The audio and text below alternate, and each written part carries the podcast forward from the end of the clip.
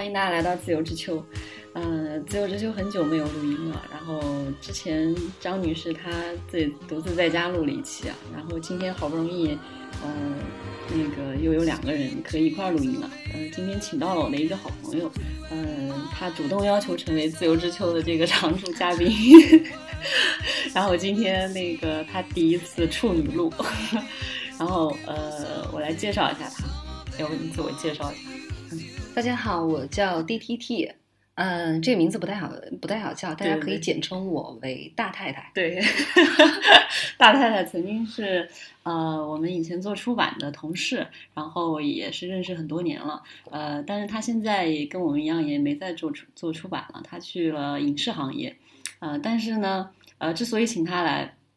和今天这个主题也是比较契合的，嗯因为他除了做这个影视行业一份正职之外，他也是我们这个朋友当中，嗯，那个副业做的比正业还红火的 一位朋友，所以这个今天这个主题邀请他来非常合适。呃，那个你要跟大家介绍一下你的副业是干什么？呃，我的副业其实我是一个兼职作家，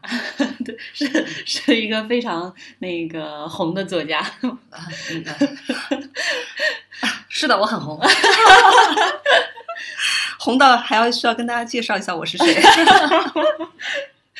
嗯、那个大太太她自己已经出版过两两本两本书两本书了，嗯，然后不仅有这个书的加持，书还会有一些呃翻拍成影视作品的这个这个经历啊、所以呃我们也是聊天过程当中，因为疫情嘛，待在家里都很无聊，然后聊天过程当中，嗯，这个想聊今天这个话题，今天这个话题其实就是呃在家办公引起呃引发的这么一个话题，对，嗯。那先先讲讲你的那个就是隔离期间你的居家生活吧。嗯，对我已经到今天为止，已经完整的从我回到北京到今天，已经完整的度过了一个月啊，这一个月都是呃完全与世隔离的这么一个月，就每天独自在家呃起居，这个做饭、工作，嗯就完完整的一个月待在家里，可以说是嗯非常标准的，我像我们以前说的这种 SOHO 的生活。对，嗯，以前我们对 SOHO 的想象可能也就是这样。嗯其实以前就是所谓的就是 “soho” 这个词，其实现在大家都不说 “soho” 了，可能。对对对，感觉已经过气了。对，大家已经就是已经，但是其实大家比较喜欢的还是这种就是自由的，就是呃工作的方式，就不会被那个所谓的公司这个职场的办公环境所限制。嗯，其实说起 SOHO，以以前可能大家就是都会很向往，觉得是一个非常理想的生活状态。对，嗯，因为不用早起，然后不用上呃不用打卡。对。但经过了这个一月之后，我们对这个事情可能可能有了一个新的认知。对，我觉得不仅仅是我们，我觉得就是整个你看那个朋友圈儿。微博的那个娱乐呃舆论场，已经大家快被这种在家的生活给逼疯了，就是很多人梦寐以求的想说，就是那种在在家办公、在家学习的这种状态，可能已经这这种梦想中的生活方式已经被打破了吧？嗯，就现在就是好想上班啊！是因为这这一个月就是被动的选择了这种 SOHO 生活，大家体验的，我觉得体验的长度已经足够长了。我觉得是，而且其实不是说好想上班，其实现在我们在，嗯，在那个就是家里也是需要打卡的，因为我们每天要填一个那个就是疫情的那个就啊，是记录嘛，我们我们也是。对，那个其实就是相当于一个打卡嘛。嗯，然后我们呃也是，而且有的时候会议会安排在早上可能十点钟左右的。而且我觉得那个打卡的过程就像是一个仪式，就是、就是今天那个工作开始了。对，嗯，对，但是我就觉得说，我们所谓的好想上班，其实是想回到那个有同事、有烟火气、有那种职场的勾心斗角的，让你很讨厌、欲罢又欲罢不能的一个 状态。状态和那个职场的一个环境。嗯，所以你在家工作的状态怎么样？我在家，因为我的那个你可以说一下你整天的这个在家的行程。我在家就是 在可能在是呃看情况啊，因为我本来是属于就是弹性工作制嘛，我们其实就就算是不在疫情期间嗯，我也不用打卡，对，嗯不打卡的。其实我这几年一直过的是这种生活，嗯然后所以就是，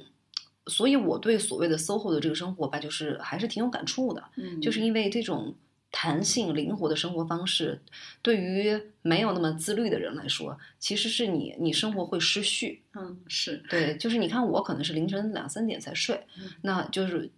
那几点起，完全于取决于就是第二天有没有会。嗯，如果第二天夜里才有灵感吗？呃，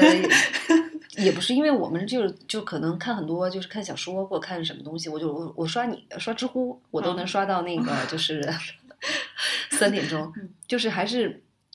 就是说了，这个这个还是因为没有自制力的问题，生活没有秩序，因为不需要早起，所以你就觉得我随便几点睡都可以。没有一个时间点来倒逼你。对，嗯这个就是一听乍听起来觉得挺好的哈，但是其实时间长了以后，首先你的那个生物钟会紊乱，对，大太太经常跟我讨论几点钟睡、几点钟起的问题。对，因为我就很后来很羡慕那种就是能按时睡、按时起的这种人生，因为我其实最怕的一件事情就是到后期，我其实特别怕的就是那个做就坐早上第一班飞机，或者是比较早的飞机，怕你起不来，我？不是起不来，是因为我想到明天要早起，所以我这一夜就是整整整个晚上我可能睡不着觉，焦虑。我会非常焦虑。然后我想说，哎呀，再看一点，就是现我还有三个小时可以睡，就非常焦虑，所以就很害怕那个就是早起。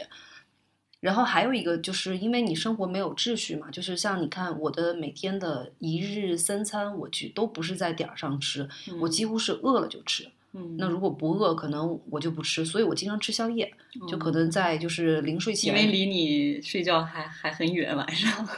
对，然后我可能十真的是十十二点钟的时候我就会饿，然后我一定必须得吃东西，要不然更睡不着觉。嗯然后那，但是呢，因为因为我晚上吃了宵夜，所以我早上又不吃早饭，嗯就是这个是一个对对自己的身体也是一个特别不好的一个状态。而且我就就经过我这么长时间的这种就所谓的灵活的弹性的这种作息，我自己感觉其实你并不会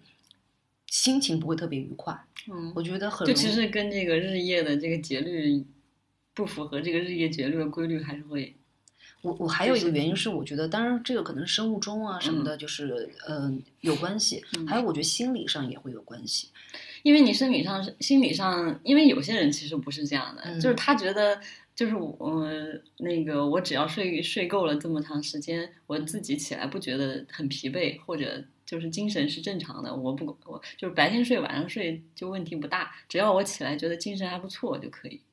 我自己是有一种就呃失序的感觉，还有就是我我觉得会有失控的感觉，嗯，就是那就说明其实嗯，那你其实就是还是，嗯，你主观上还是想想追求或者认可这个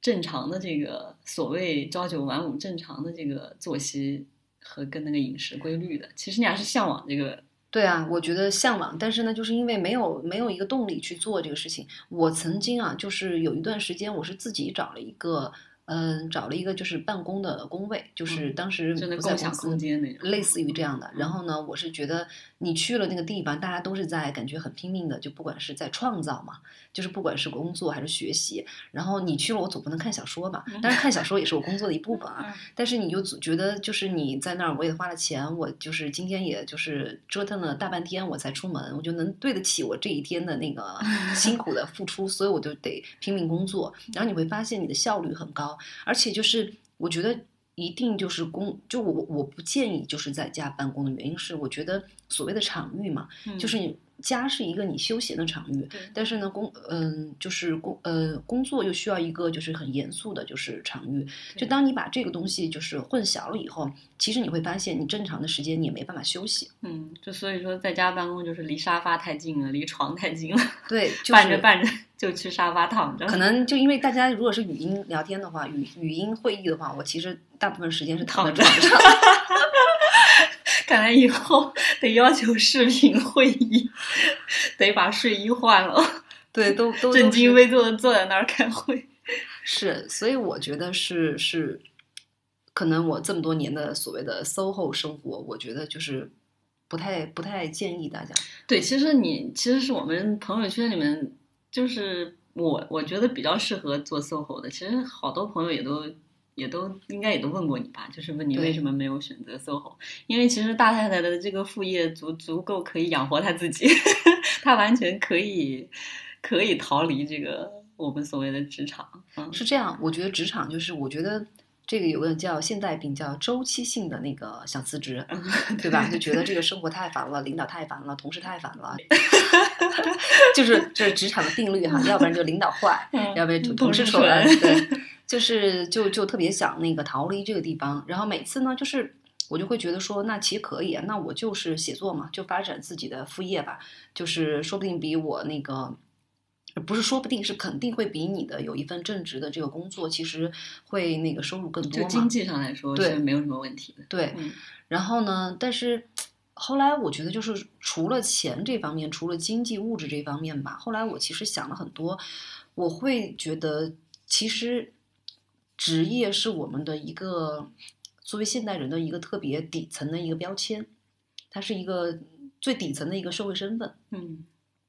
我会想的一个问题就是说，嗯，我们的朋友其实是经过我们筛选的，我们是同质化很严重的一群人，对吧？对。然后呢，嗯，如果我失去了这个，就是这个职场，就是职场人的这个标签呢，以后我会发现我的生活半径会变得非常的狭窄，嗯，以及我的交友，就是跟这个社会接触的这个这个半径都会。缩缩水的非常严重，这一点是让我会觉得跟社会失联的一种感觉。那种感觉。那你我我昨天听那个听玉兰的时候，嗯，就是因为现在年轻人可能，嗯，我不知道是不是八零后还是比较保守啊。因为现在年轻人可能，因为他们是随着这个互联网跟自媒体发展而成长起来的，可能他们这代人选择 SOHO 的会更多。你有这种感觉吗？嗯，你想现在这些当无论是抖音啊、微博啊，特当红的这些网红啊，做或者 vlog 啊、作家呀，就就感觉会会更多一些，肯定比我们那个年代的人要多。我觉得是这样，我觉得一定是想要成为这样的人的。呃，比例会比较多，比真正成为这样的人的比例多。嗯，因为刚好我身边有有一些就是朋友是真的是成为这种，嗯，像你说的那个公众号的这种百万公众号的博主、自媒体人，或者是说现在就是嗯，或者是做那个就是视频类的那个美妆博主，嗯，他们已经就是早就我觉得应该属于实现财务自由，已经不仅仅是说就是说养活你这。养活养活自己的这个就是范畴了。嗯，他们现在的工就是养团队是吧？养团队以及他的收入是就是比他上班可能是翻了，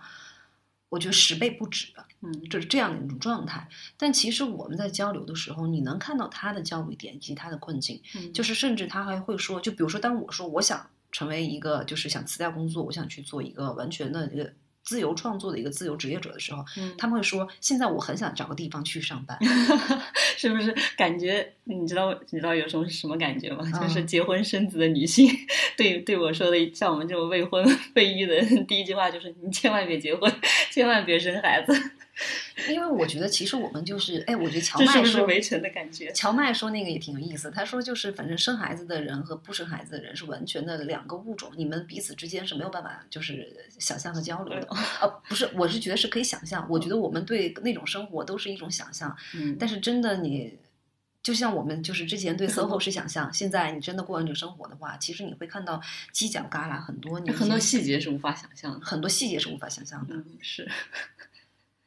我其实很有感触的一个事情，是我有个朋友，当时我们在嗯很早之前是在阿里的时候，大家意气风发的一一帮人，从传统行业挤到互联网行业，大家 感觉就是那种特别好，要就是大展拳脚的感觉。结果那一批人基本上是从传统行业转过来。对我们基本上，我们当时有做那个杂志的，然后有做出版的，基本上都是从那个时候刚好是一四年是。那个互联网加兴起的时候嘛，那个时候吸纳了很多就是传统从业者，然后呢，当时我们去的时候就感觉就都是一帮就是特别燃的青年，就都想做一番事情嘛。结果呢，后来就是因为一些那个就是部门调整的原因，就大部分的人可能后来就是都离散了。嗯，然后有一些人可能就是选择了，有一些人可能就选择了那种嗯相夫教子的生活。嗯。其实我觉得这个东西也看，就可能本来本来他就是就家里条件也挺好的，然后呢就说那那既然就是这种工作不想干了，那就是就是在家带孩子，因为你不需要养家嘛，没有这种经济压力。嗯但是我发现一个问题啊，就是这个好像看似是一种挺好的那种。就是生活状态，因为你没有压力嘛。嗯，但是我们几年以后再聚，就这些在职场的人，你聊的这些话题，你会就感觉跟时代的那个脉搏是更贴近的，因为那关乎到你的生计。这个有的时候人，我觉得人有的时候其实往往会就是把自己看得太太励志，或者是把自己看的就是。呃，因为我们觉得渠道信息的获取渠道是非常易得的，你就，但它不等于说你就一定会去关注这些信息。嗯其实人没有你想的那么自律，其实人有天然的很的惰性嗯，就是当你没有一个外部的干预的时候，你自然想去接触那些你想接触到的信息。对对对，就还是一个目标往回倒逼的这个过程。所以，当我们在职场上，很多信息、很多东西是你被迫需要需要去学习的，需要去获取的。对，所以，就是你会发现，几年以后，我们这波人再在一起，你就会发现，这些在职场上的人，他的这个思维的更新速度，以及我所谓的跟那个时代的脉搏是更贴近的。然后到最后，我那个朋友他其实会讲，就真的，你看你眼睛就像一个那个乒乓球一样，就是就在我们几个说话的之间转。他后来其实自己会说，其实我特别喜欢你们现在的这种状态，嗯，就感觉好像特别有生命力。嗯，而且可能是跟行业有关系。嗯你像我们都从传统行业转到互联网来之后，因为这个行业本身是就是变化特别大的行业，对所以这个也逼着你不停的去关注一些不同的信息嘛。对嗯，你像无论是做传统行业，或者说你刚刚说他做家庭主妇，他可能在这个领域他也。呃，做的非常认真，可能也做的非常专业，对但是这个这个行业的相对来说是比较稳定、比较固定的，所以嗯就没有那么多变化。那嗯嗯，这个没有变化的话，可能就就不会反过来逼着他去了解更多的信息或者学习更多的这个这个技能。呃，对家嗯庭主妇，其实我我觉得，其实家庭主妇某种程度上就是它让人羡慕的地方在于，其实我觉得你能选择做家庭主妇，就说明你其实是有一个大树好乘凉的，嗯，就说你至少不会觉得我今天手停口停，对对对，对吧？你至嗯少有一个基本的物质保证。对，嗯，所以就呃我我觉得还有就做家庭主妇有一点就是，它一个是没有你所谓的就是那种压力的倒逼，还有一个就是我们刚刚回到第一点的问题，就是说你失去了职场这个场域以后，你的那个就是交人际的关系的这个，你就接触的人都会比比在职场的时候少很多。嗯，而且我觉得可能这个嗯个人价值可能就我感觉不会那么独立，就可能会依附在，比如说呃你的价值会体现在你养育的孩子身上。嗯、你的价值体现在你的丈夫身上，或者你的家人身上。就是你是谁谁谁的的妻子，对，谁谁谁的妈妈对对对，你的价值可能就要依附于他人的这种感觉。我我觉得是，嗯就是咱们其实就现在有很多关于那种所谓的就是家庭主妇，就是要要看到他们的困难，看到嗯他们就是在这个可能属于嗯，在整个社会群体里的一个弱势，就说不能就是抹杀掉他们在家对家庭的付出。我觉得嗯这个是肯定的，这是一个前提。我们谈论这个事情的前提，但是它也有现状，就确实是，如果你失去了职场以后。你就是我们先不说那个，就是你在家里的那个，你你因为没有挣没有收入了以后，你在家里的那个话语权，我们先不说这个问题，嗯我们就只是说一个很简单的事情，就你跟社会的连接，就很容易变成别人的附属品。嗯，对，你的主体的，你你作为一个就是人的主体的一个就是这个资格，或者是说一个标签，它就在逐渐的丧失。嗯，是他的，他跟社会连接主要就是靠家庭。对，嗯，但是我觉得，我觉得你是一个还蛮喜欢上班的人。嗯，我我对我对那个一般开玩笑的时候，我就说那个像我这种没有一技之长的人，特别适合上班。嗯，所以我就一直特别羡慕那些有一技之长的人，比如说，嗯，像你可以写作啊，或者说，嗯，有些设计师朋友可以做设计啊，可以接私活呀、会有各种各样的这种技能的人。我像我们这种没有一技之长的，就特别适合上班。但其实那天我们聊到这个话题，我有仔细嗯、呃往深了想一下，其实嗯不只是这个吧。嗯呃，所谓一技之长，可能是专业上的这些能力。嗯嗯，然后但是嗯，呃职场其实对对人的要求，除了专业能力之外，其实还有一些职场的这些通用的能力。嗯就比如像我们经常说的职场的情商啊，职嗯场上的这个呃职场的情商、职场的智商这种这种嗯为人处事的这些这些，其实是职场对你专业能力之外的一些需求啊。我觉得其实，嗯呃，从我的这个职场经历来看。呃，基本上可以概括为几个字，就是大公司动物啊。从我毕业到现在，大概换了，我那天想了一下也，也挺吓人，大概快十份工作了。我一共才工作了十二年，我基本上隔一年就会换一次工作啊。当然，因为中间也经历了一些行业的变化，我和大太太都经历了跨行业的问题啊。这个我们可以单单单聊一期单独讲一，期对对对，嗯嗯，但是我还是算。这个呃跳槽比较频繁的，嗯、然后但呃有一个共同的特点就是基本上都是在比较大的公司，嗯嗯，我不知道这是不是跟个人性格有关系啊？呃，我觉得呃刚毕业的时候想进大公司，呃的想法就是一个是觉得可能稍微稳妥一点，但另一个我也是觉得从学生向社会人的这个过渡的过程当中，因为学生可以说是嗯。即使是名校吧，但他可能也是社会社会这个圈层里面比较靠下的这个圈层，对因为他、嗯他们他的跟社会连接很单纯，他就是学校生活，嗯。嗯，他没有没有这个真正意义上的社会生活，嗯。我觉得这个是从嗯呃去大平台工作之后，也是一个是是这个社会阶层的流动的过程，嗯。嗯，你像，嗯，我第一个去的这个公司，呃，是就前面那个公司就不说吧，就说我出版这个公司，我去的是商务艺术馆，嗯，从在在这个公司可以说是一个得到了一个阶层的跨越吧，因为商务印书馆，你想想，它都是我周围坐的同事，嗯，左边的是北大的这个。嗯，古范文的这个嗯博士，嗯右边坐的是社科院的这个是心理所的硕士，嗯。然后几乎全是这样的人，然后就我一个那个名不见经传的本科生坐在中间，呃，你这个对你心理上，你不说是虚荣心吧，嗯，但可能是你你自己觉得是对你自己的一种肯定，因为你与这些学曾经的学霸们或者学术上的学术上的上那个这个这个高层坐在一起，其实这就是一个你与谁同桌吃饭的问题啊。对对，这个时候就是我，我觉得你说这个这个对这个这个交换的一个对这个就感觉是你社会角色快速上升的一个一个一个个心理的感觉，嗯对，嗯，所以这个这个事情对我的冲击还是挺大的，因为呃，一个是你跟你共事，就像你说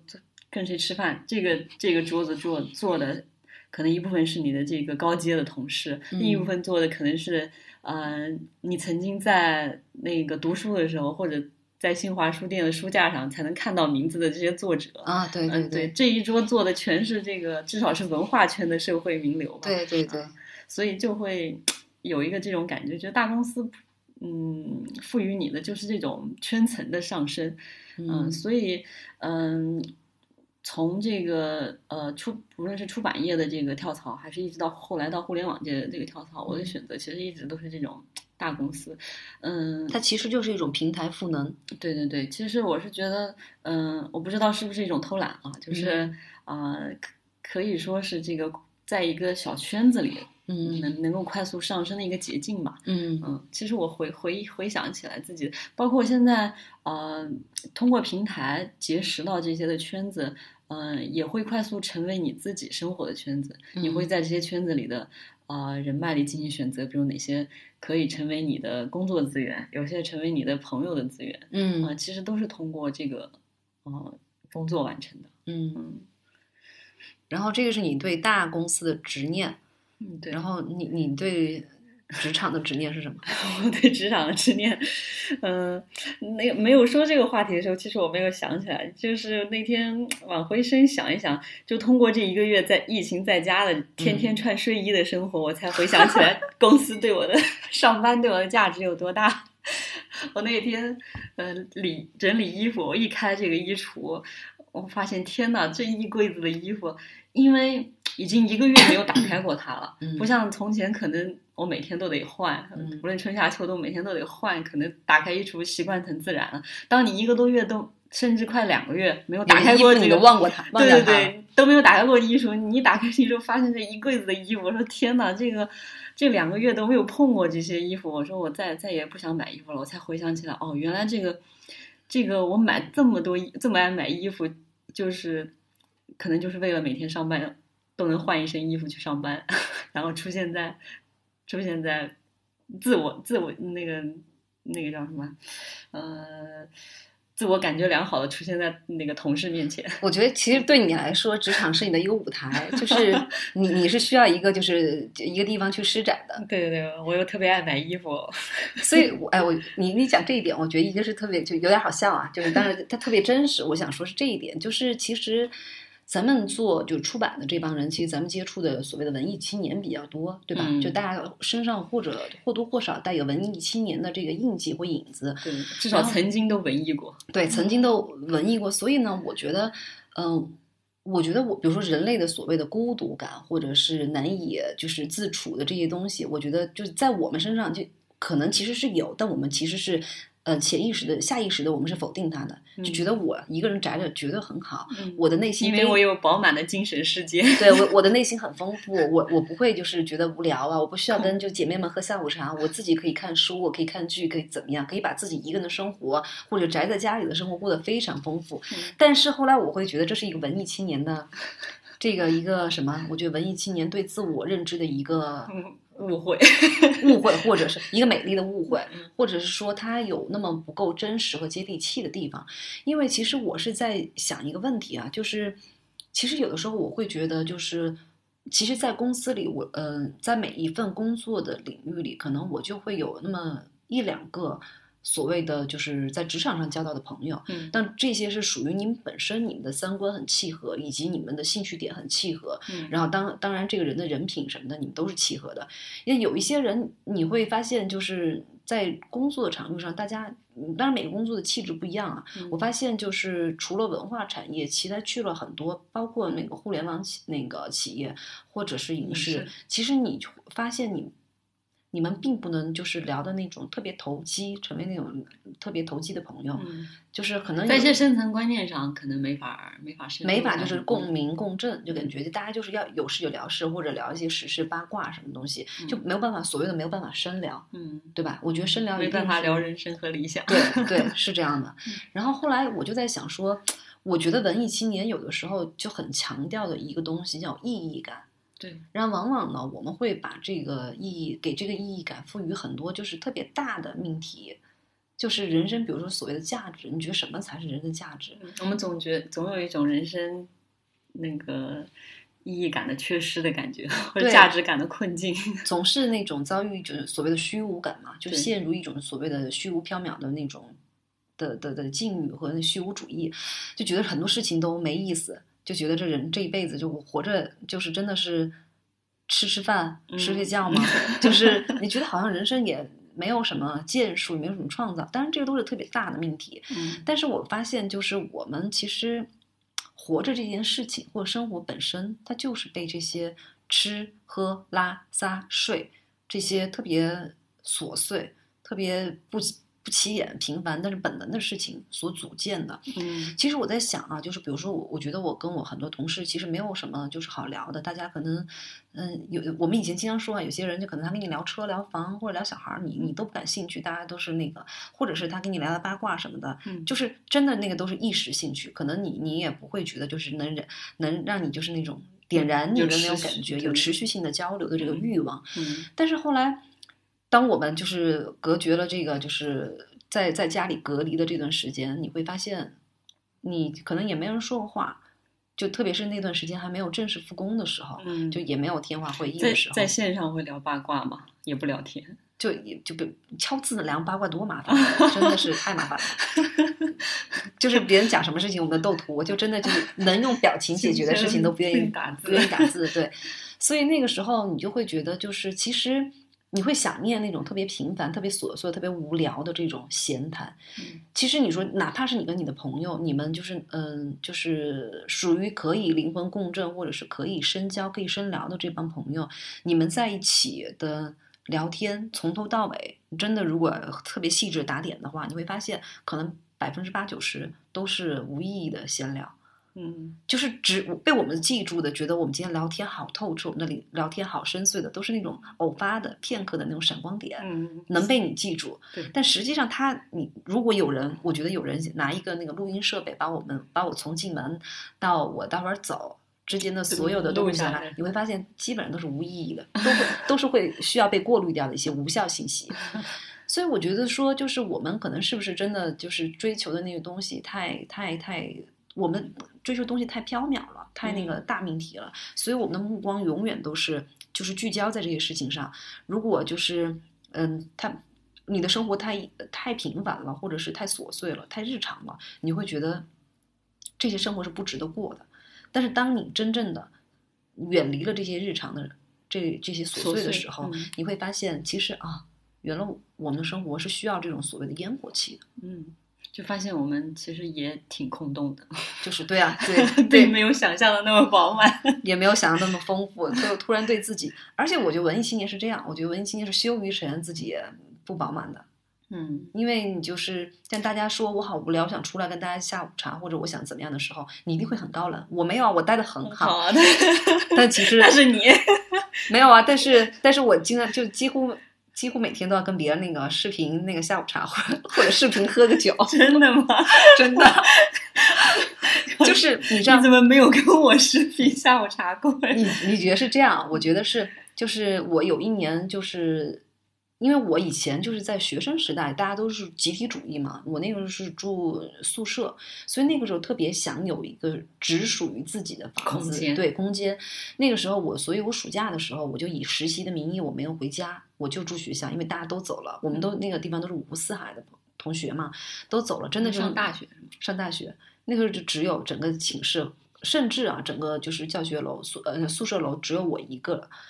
就是我每天晚上也没人给我抢抢那个那个那个电，你知道吗？然后我真的是可能就在那看在那个我的床上蚊帐里看那个动漫，真的就是呃两三点钟就自己大笑，然后觉得特别开心，哇，我好自由啊，就这种感觉。然后以前我在就是我是属于那个在公共场场所，就是我特别不爱做打扫卫生的这种人，就觉得谁看得下去，谁谁看不下去，谁就去做。但是我发现，就当我自己一个人住的住住的时候，我每天都要那个拖地、扫地，就是觉得想把它那个擦的一一一尘不染的那种感觉。因为没有别人来干扰你的这个 劳动成果，对，呃，就这个是一个很奇怪的心理，你觉得吗？嗯就是反不奇怪，这也是很正常的心理。就是以前就是感觉那个那个脏不是我一个弄的，就是为什么我要一个人清洁？你会觉得那个心理不平衡。对，但是你一个人住的时候，你就要对自己，所以我觉得对对，就这种就全全责到人的这种做法，其实也挺好的。然后继续讲啊，嗯当时你知道，当我过了可能大半个月吧，有一天那个就是真的是没有人讲话，你知道吗？有一天那个就是每天都不出去，都待在宿舍。没有没有，我那个是实习，实习，但是实习其实你跟老老师让你做做干嘛就干嘛，其实你也没有所谓的交流嘛。嗯然后有一天，那个就是我们楼上有一个女孩来敲我们门，然后呢，当时我也觉得挺奇怪，她为什么敲我门？结果她说她的那个睡衣掉下来了，她想看看就在不在我们阳台上。然后我特别积极的去帮他找睡衣，然后一直就哎，你为什么不回家？你就两个人去哪里聊天。后来当他出去了以后，跟他聊了好多，就是我觉得我平时是个可能挺高冷的人，嗯在那一刻我觉得我怎么突然而至的热情。嗯后来我发现真的是，好想跟一个人聊聊天。天还有就是，我就才来北京，当时工作了半年以后，我就辞职在家写作嘛。当时我第一本小说是这么写的，嗯，但你知道，SOHO 过的人，我是 SOHO 过的人。当时呢，跟我就是合租的是我的一个同学，他的他上班的地方，我我们当时住的是北嗯北北五环外，然后呢，就是他上班的地方可能是在嗯西三环，就嗯几乎是跨城特别远。然后那个时候地铁还没有这么方便的时候，我真的是就是每天在家里写作，写作以后就是我特别想出去，因为那年我买了件新衣服嘛，我就真的是没有办法穿出去，而且很久不化妆了，就我好想就是 寻找到自己的舞台，然后我就真的是每周末的时候，我就跟他说，我说今天我来接你，我我从你坐着地铁就接人，我那个时候没有地铁，没有直达地铁，我可能要坐公交车再换地铁到他那儿，可能就是路上得走将近。两个小时，天哪！但是我就是为了穿穿新衣服，对我真的就好想，我想穿新衣服，去外面的大舞台走一圈。对，嗯，确实，嗯，好，我们来休息一下吧。嗯，跟那个大太太聊天，这个脑波激荡的很厉害啊。大太太是一个话痨。嗯，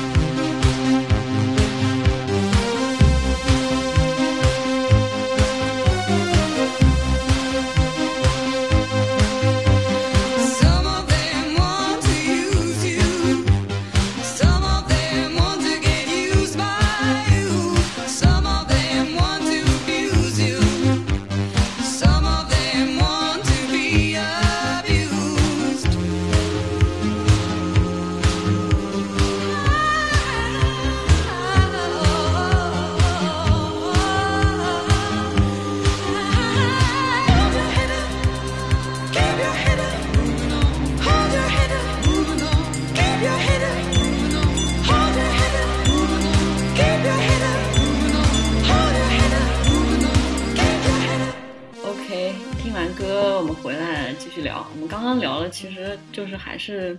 呃，我们对职场的一些需求需求的地方吧。比如无论是我说，呃，从大公司这个借助大公司成熟的平台啊，以及帮助自己的社交圈层的这个改变啊，然后还有。呃，这个我们个人魅力的这些被认可、被展展现和被认可，其实这个都是我们，呃，从职场对职场的一个诉求吧，嗯，就是除了经济这这条，就是这个层面之外，嗯，对，因为其实为什么人要上班，就因为人要挣钱，要养活自己嘛，这是一个很简单的认知。嗯就是我们就是因为这次疫情，让大家很多人都是，当然你还是照常在拿工资啊，嗯但是呢，就说你的工作就是习惯状态变了以后，我们对工作的一种反思，就想说，真的我们上班只是为了挣钱吗？嗯，就是除了这个经济价值以外，我们它对我们的生活、对我们的社交以及对我们的个人生活有没有什么影响，或者我们主要是我们对他我们对他的需求吧。嗯，是，但其实就像你之前说的，就是呃，为什么年轻人都有这种周期性想辞职的状态？嗯但是上一辈人可能就没这种状态。呃，然后呢，我们作为这个夹心层，比如说我们夹在六零后、七零后，就是在职场的这一波人，可能是六零后到九零后人。这这个四个代际的对这个人在职场上，我们属于夹心层，夹在中间那一层。对，嗯，这因为进入互联网行业之后，就是身边的同事基本上都是 比我年轻的人，不得不承认，基本上都是九零后，至少也是九零后。虽然九零后现在也已经进入三十岁这个阶段了，但是呃。我还是有明跟他们沟通多了之后，还是有一种明显的感觉，啊、还是有代际差异的。其实，啊，对，非常明显。嗯，是，就是，嗯，嗯，我感觉八零后的这个周期性辞职的频率明显没有他们的高，不知道是因为，呃，其实我也想过这个问题啊，嗯、一个是呃职场上这这一波，呃八零后和九零后有明显的这个思思维上的差异，嗯，包括现在就是做自媒体，做这个，比如说做 vlog、做播客，呃，这一波明年轻人明显多了起来。嗯就就可能，我觉得这个是不是本身大家这个代际不同，然后导致的对工作这个观念上也有差异。嗯，就像你刚才问我的，比如说，我希望工作呃赋予我的这个意义，就是可以改变我圈层的这个呃社交的圈层，嗯，比如说可以满足我经济上的需求，嗯。满足我个人魅力上的展现，等等，我的一系列价值需要职场这个场域来满足我。嗯。但是你会不会发现，其实呃，然后满足我之后，我可能会有一个对我自我价值的一个反馈，然后我自自我价值的一个确认。但你是不是发现，可能九零后根本不 care 这些事情？就是他，我我不 care 和怎样的社会圈层去交际，然后我也不 care 我我自己的个人魅力对被他人认可。其实我觉得八零后是被所谓的，我觉得我们是在价值观的夹层里头，嗯，就是像呃我们再上一辈吧，就是我们我我妈他们那一辈，就是我们父辈，对对对，他们其实是他们的观念其实也是比较确认的。他们的是因为他们他们的确认是因为他们没有没有选择，嗯，是，就是你不上班你还能干嘛呢？就是你那个时候又没有所谓的就是。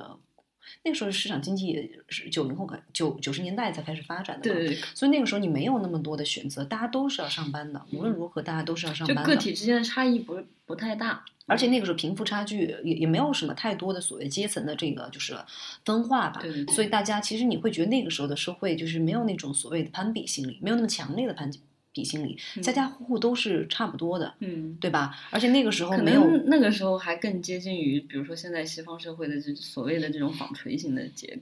这个对结构，嗯。还有原因是因为那个时候物质没有没有极大的物质丰富，嗯那个时候就是其实家里就是你说你这家有钱，要不然就是彩电、嗯，冰箱三大件，三大件 以及你们家新安了电话。嗯，对，我觉得那个时候在，就是我有朋友，他在他们那个城市里吧，属于他说他是当时那个年代属于他们那儿的首富，就怎么说这怎怎么定义这个首富，就是他们是第一波安电话的的的那波人啊，是这样。安了电话之后非常兴奋，每天守着电话，但是也不知道打给谁，因为别人家都没有电话。对，他属于这样，因为现在的话，真的说就是就是物质极大丰富了嘛，其实呃就是阶层也是分化的特别厉害，就贫富差距，我现在觉得是一个特别特别明显的一个状态，社会状态是这样啊，嗯所以这样的话就容易产生那个攀比心理。嗯，而且你有没有感觉，觉得你打交道的这波九零后，嗯，其实家庭条件普遍都没有特别差的，对，嗯，我觉得是因为就他们九零后的父母，他们已经享受到这一波，红利，对对对，就社会发展的这个，他们赶上了这一波。像我觉得八零后，基本上我们小时候家里都没有特别富裕的，嗯，就是都是正常的双职工家庭。是。所以就是，嗯，可能这个呃家庭条件的改善吧，对他们来说也是一个安安全感上的确认。我觉得有底气。嗯我觉得特别明显的一点是这样啊，就是之前我在上一份就是工作也是个大公司嘛，就是嗯阿里，嗯在这个就是这个公司里，当时我们经常会有那种领导把大家集结在一起，属于那种就是呃怎么讲座谈会，就大家讲讲就是对这个部门的愿景啊什么的，嗯以及你个人的那个呃能力嗯的展现。嗯然后呢，大家就是每个人都讲。当时我觉得我是这样，就包括像我去那面试的时候，就是一定要表现，除了自己的专业能力以外，哈，嗯。我一定会表现一个自己很有野心，就所谓当时那个狼性文化，就觉得嗯。我一定是要去、要去创造、去奋斗、要去就是争取。争取什么东嗯。什么什么什么事情的，嗯。就这种状态。嗯。所以当时一定会讲这种话。然后呢，当时我记得就是有一个女孩儿，就是一个九零后的女孩她当时是第一波讲的时候，她就说啊，我没有什么好讲的，就一直在推辞。嗯然后后来是就是推却不过，就大家说嗯你一定必须得讲的时候。她的她是这这么讲的，她说我是一个没有什么野心的人，嗯然后呢，我觉得我就是也没有什么创造力，嗯但是呢，我可能是一个很好的执行者，我觉得就交给我的工作，我还是能就是比较踏踏实实的完成它。嗯就我先不说他就是真的就是他的这个自我认知的那个的符合，跟他真实的自己的符合程度啊。嗯但是我当时就在这种场合下，领导对你的那种这种整体的会议氛围，对你的这种期许，对你的诉求，你能在这个场合上讲出我没有野心，我没有什么创造力，嗯我觉得。就是大家都是往自己的瓶子里就装那个各种调料，就觉得我有野心，我有创造力，我非常有能力。但他是第他装了一瓶清水。对我当时非常诧异，嗯诧异那个时候我就觉得说，就对，真的是对这个女孩儿，以及可能这个女孩儿代表的九零后，就是刮目相看。嗯我会觉得，就是我在反思这个事情，他们是有多大的这种安全感，才敢于接受一个真实的自己。嗯就是其实我我我刚刚说的是我们所谓的文艺青年对自己有一些不切实际的幻想嘛。嗯那其实我觉得我们对自我的能力，就这个不是文艺青年，是可能有也属于我们的那个代际的一个特点。嗯是对，就是我们是不敢于、不勇于认输的一一群人。嗯就像我们之前讨论的话题，你说就是我现在还没有接受自己是一个普通人的这个设定，对 我总会觉得说啊，虽然也是人这个接近人到中年了哈，嗯觉得我总是觉得未来还有就是无限的可能性可能性的这种 感觉，嗯就是没有办法就是承认就是自己是一个普通人。其实，但是我我发现，当你终于放下这种对自己的这种就过分的期许以后，你就觉得啊，我我确实做不到啊。不是我不想做，可能是真的我就做不到，我的能力就仅限于此了。嗯我就是一个普通人，我也有七情六欲。这个时候你会觉得，我人生好像又突然豁然开朗了，就觉得，作为一个普通人，我现在做的还不错，是吧？哎，我突然想到一个事情，就嗯是之前有一个那个，就是坊间有个八卦嘛，就讲一个文艺女星，知名的文艺女星，当时才出道的时候，就演了一部特别就是文艺的一个片子嘛当，时也算是一线女星。一线，然后公司对她的那个整个的包装，对她定位都是走的那种气质、知性化的嘛。嗯然后呢，有一个就是报道采访她，就是当时问了，就她喜欢什么，吃什么菜。她第一次回答是说，那个就是采访的时候说的是喜欢吃回锅肉嘛。后来是经纪公司把这个稿件就要回去了，然后呢，就是一定把这个改成我忘了什么，就类似于清朝百合之类的啊，就反正一定要改的那种，好像就是那种清心寡欲的。对，那我觉得就说。回锅肉有什么错呢？就是那个知识女性、文艺女性就就不能吃肉了吗？不会吃回锅肉。会吃回锅肉。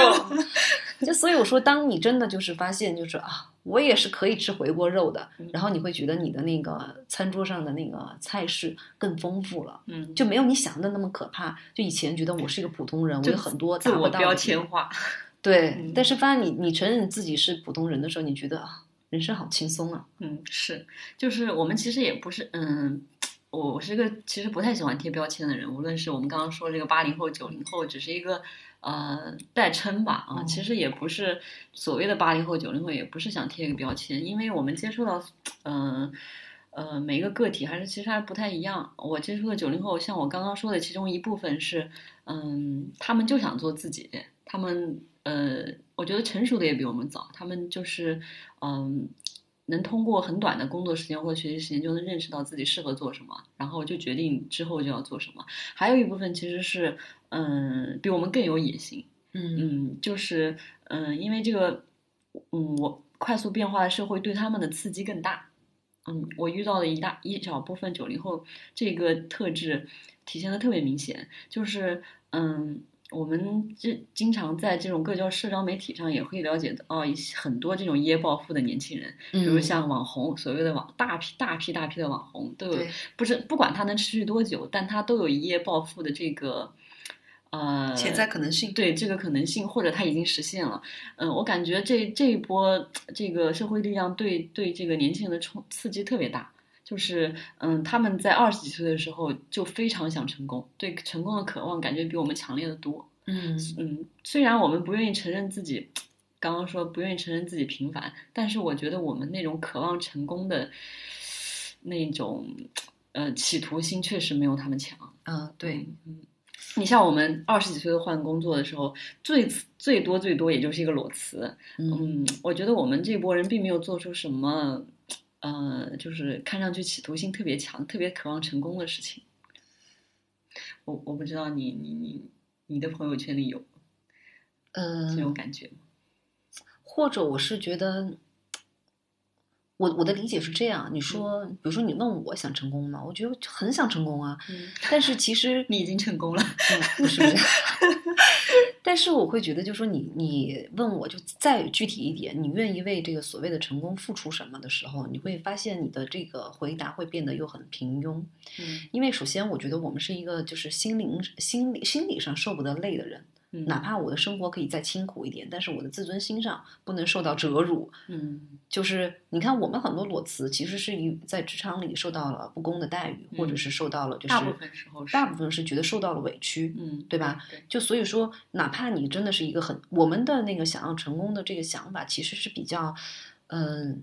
我我觉得是比较淳朴的，就是脚踏实地的，对对对，就是你你觉得我是通过可能就是呃通过就是努力工作来得到一个就是所谓的还是想选择一条比较稳妥的路稳妥的路，或者说嗯当时我们所接触的这个社会环境，那个时候其实一夜暴富，除了买彩票，也没有太多的那个就所谓的这种现在的这种这种这种互联网经济没有那么迅速的发展，对，所以那个时候就说，你说我们辞职，也就是说找一个可能就是嗯。一个 SOHO 的工作，写写写写东西，嗯或者是就是接个设计的活儿什么的，嗯你没有特特别多的那种像现在的可以去当那个博主，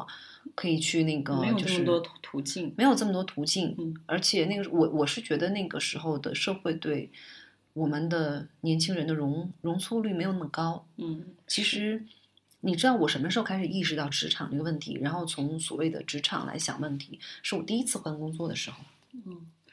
就是以之之前那你我觉得，觉悟的比我早呀。但是我第一次换工作是我第一份工作做了六年啊。嗯，是，就做了很久你你你对我相对我来说还是很稳定的。对，就是嗯所以很很很多人觉得跟我的性格不不符，我也觉得就是其实所以你会看你真正的盘点一下你自己做的一些事情，你会发现，我以为我自己是一个特别不羁的人，但实际上我发现我其实观观念里头还是偏稳妥型的。但相反来说，我刚好跟你相反。嗯我看起来是一个特别那个稳妥的人对稳妥靠谱的人，但实际上从我这工作经历来说，我是，嗯，后来我想了一下，我为什么会。嗯，你像你平时总说好像呃不太听我抱怨嗯工作，呃我不我不吐槽也不抱怨，对，嗯，但是我为什么这么频繁的换工作？其实我就是，我后来回头一想，其实就是，嗯、我无法改变我自己，我能做的就是改变环境。嗯嗯、其实回头来想的症结就是在这儿。其实我还是不愿意改变我自己，嗯，嗯，我只有不停的改变环境，才能改变我现在不舒服的不能忍受的态。这个状态。嗯对，我其实我就是你看，我们周围很多人就是都裸辞过嘛。嗯当时那个咱们的另外一个朋友马老师，他还说过，他说你看，我们这里头就你没有裸辞过。嗯，然后我之前有个朋友特别逗，就是那个就是每天还要就是说怎么办，是不是要假装？因为当时跟父母一起住嘛，那也不想告诉父母说自己那个就是工作上出了问题，那每天还要就真的是假装去上班特特别像那个日剧里头，还要假装去上班，去公园里溜达一圈，然后 假装今天放我我我也经历过这个生活。我去年我辞的时候，我我妈不是在北京吗？嗯我每天早晨就假装去上班。对，他是就是是这样一种那种就是一种呃一种状态，但是我会觉得像我其实真的嗯、经常说哎我想辞职，真的不想干了，而且我也有就是除了这种工嗯、呃、就是正常的上班以外的那种就是生存之道吧，嗯。但是其实我一直没有就是离开职场。我觉得除了就说仅仅是说就是生活生活所需嘛，就是我们说的物质这个这个点来说的话，嗯其实我已经可以离开职场了。但是你看这个时候，你又会关于什么？我我刚刚讲的关于你的社会连接、你的社会身份，嗯以及你的那个视野会不会变得狭窄？其实这一点说明什么？说明其实我们放不下东西还很多，我们骨子里其实还是，嗯，有点焦虑的。焦虑以及怕被这个所谓的社会淘汰。对对对，大浪淘沙，其实我们是紧紧的，就是在那个逆流而行的人。其实很多时候，就比如说现在新的那些出来的那些社交软件，嗯然后以及新的那些产品，我觉得我们包括新出来的偶像，你你知道之前特别逗的一件事情就是，我们这当时有有一档节目，请了一个特别就是年轻的一个韩国的当红偶像，嗯然后当时呢，刚好是因为我弟呢就很喜欢他，然后说你能不能帮我就是要一张签名照？嗯我说好，没问题。然后呢，我去就是稍微就是 Google 了一下这个这个女艺人的生平以及她的就是所谓的社会影响力。嗯然后当时就是我们内部讲到这个事情的时候，就说啊，可能你们都不认识。我当时就想说，我认识。而且你知你知道，就是所谓的这个争强好胜，就是在认识偶像这一点上，一定不能认输，你知道吗？对，就绝对不能问出。啊，你说的是谁？就不能有这种话，就一定要就是在追星这条路上都要走到不能被时代抛弃。对，我觉得就是真的，我觉得是就活得真的太辛苦、太焦虑了。嗯，是，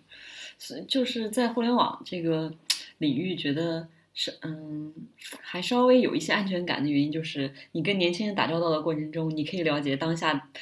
就是特别流行的文化，特别特别当红的偶像，就是嗯，这个这个资讯虽然可能对你没有发生什么实际的作用，但是我觉得是很大一部分的心理安慰。就比如说所谓的就是网络用语、流行用语缩写什么的，对我觉得就是，我们就至少是那个中年人真的很怕被时代抛弃。对，就是其实真的是这种感觉。你你你说，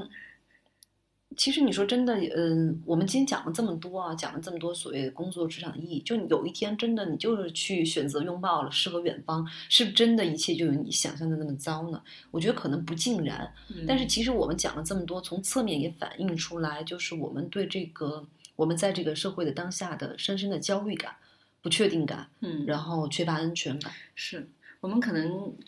就是之前讲的这几个点，都是我们给自己生活构建的这么一个，逻辑框架，对对对，像像一个像一个人的这个骨架一样啊。然后我们再往这个骨架里填充血肉这些这些东西，嗯，其实我们嗯工作占了我们这个骨架大部分的内容，嗯。所以有的时候我会觉得，就是刚刚你说到九零后，甚至是零零后，就是我觉得可能我们的底层结构就是完全不一样的，嗯就是可能真的是，也许对于他们来说，可能是真正的因为出生的年代，他们成长的环境，可能重新解构了工作的意义。嗯，这可能也是从工作往回推，可能也是就是人生观这个价值观对有有差异。嗯，嗯，就是怎么去用什么方式过这一生吧。嗯我我记得就说要以以什么方式过自己的一生，就是我觉得就挺挺有意思的，就是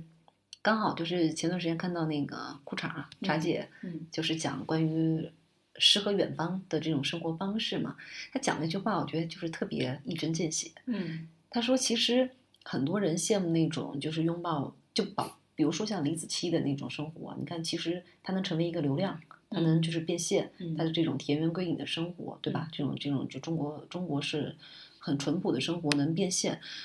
那很多人可能想过去过这种生活，但是嗯你并不想过真正的这种生活代表的那个凄背后的那个凄苦的那种环境，嗯，你还是想享受那种现代的那种就是生活的那个便利，对，但是其实你想的是通过通过去过这种生活而达到一种价值变现嘛？嗯。就所谓的就是说，其实你想的是那个就是诗和远方，但其实你的心还在这这个地方，你想的是更光鲜亮丽的回来，对。然后他说，其实那个就是呃那些能真的能通过，比如说那个环游世界，然后那个去过那种田园归隐、归园田居的生活，以及就是那个去拥抱诗和远方，还能实现一个商业上的成功的人，是他们本来就具有将这种生活价值变现的能力和资源。是，只是看他用哪种方式来做这个事情。对，那就说可能他在职场上也是个非常厉害的人。嗯是，然后呢，他并不是职场失败了之后逃避去去做这么一个选择，对他是有很多可以选择的这个这个选项，对啊他选择了这一种，所以他当时就说，就是其实我们那个大部分人都是去往任何一个地方，都只能活成那个地方大多数人的 样子。就这个话题真的扎心了非常扎心。嗯，其实我刚刚想，嗯、就是我们对这个之前说了好几点这个对工作的诉求啊，其实我也想到我们上一期呃请的两个嘉宾聊的那个事情，嗯。其实他遇到的这个呃事事件，我很理解他，就是其实也是一个当时比较热门的一个互联网事件吧，嗯。嗯，其实这个事情我当时非常理解他，因为，嗯，这个其实也是我对工作的一个诉求，就是我们希望在这个工作岗位上，或者在这个行业，或者在这个公司，还是可以影响到他人的。嗯，就是他做的这个动作，无非是我觉得现在这个呃呃这个这个这个嗯部门有一些问题，嗯这个呃产品有一些问题，但是我我以我目前的能力，我可能无法解决，所以我希望能做一些事情被他人看见，甚至嗯是影响这个。呃，部门影响这个产品或者影响这个行业，这个嗯这个太大了。当当然，我们可能最基础的是希希望影响我们身边人来改变这个事情。对，嗯，这个我觉得，嗯，其实也是，嗯，我们对这个工作或者对职场的诉求之一吧。而且我觉得这个诉求其实，嗯，在我的诉求单子里占的比重还是比较大的。后来我想了一下，我为什么频繁的换工作？其实我对工作的的这个需求还是非常多元和和和，就对工作的期望值很高。就他在我生活当中占的比重应该是比较大的。嗯嗯，所以才会就是一旦有一方面可能缺失了，满足不了我了，我可能就想改变改变这个状态，就换一个环境。嗯，我在想是不是因为这个原因，因为我对工作的所求太多了。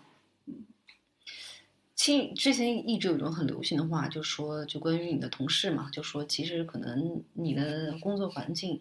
以及你相处的人是跟你比跟你的就是家人，可能父母亲人就还要就是相处的时间长，嗯，所以他就觉得说你就跟他相处的这个质量，就完全会影响到你整个人的幸福感嘛。嗯是。我觉得，我我就记得我刚工作的时候，我有一个特别强烈的信念，嗯，就是觉得这个工作绝对不能影响我的生活。你知道，那个文艺青年可能也有一种呃莫名其妙的自信，觉得可以把自己的生活填得很嗯丰富、很很很饱满嘛。当时我我刚工作两三年的时候，其实还是有这个观念的，嗯就是工作一定不能影响我的私人生活啊。嗯但但到其实，嗯，我甚至那时候对我自我的认知就是，嗯，我可能就是需要一份工作来养活自己，可能对工作的诉求是不断的在增加的。嗯就是我当时只是希望有经济上、物质上的一些回报，然后我又希望呃工作上能对我能力的有一些认可。当我发现这个工作对我这个人的塑造越来影响越来越大的时候，我可能又对这个工作的诉求会更多，因为我可能通过嗯、呃通过这个在工作上或者嗯被他人认可，可能对我整个人的这个自信啊，整个人的思想状态都有很大的改善。就是我肯定不是我刚毕业时候的那么一个精神状态了，嗯就是可能大部分都是工作赋予我的。但这样我反过来，可能对工作的诉求就会越来越多，越来越多。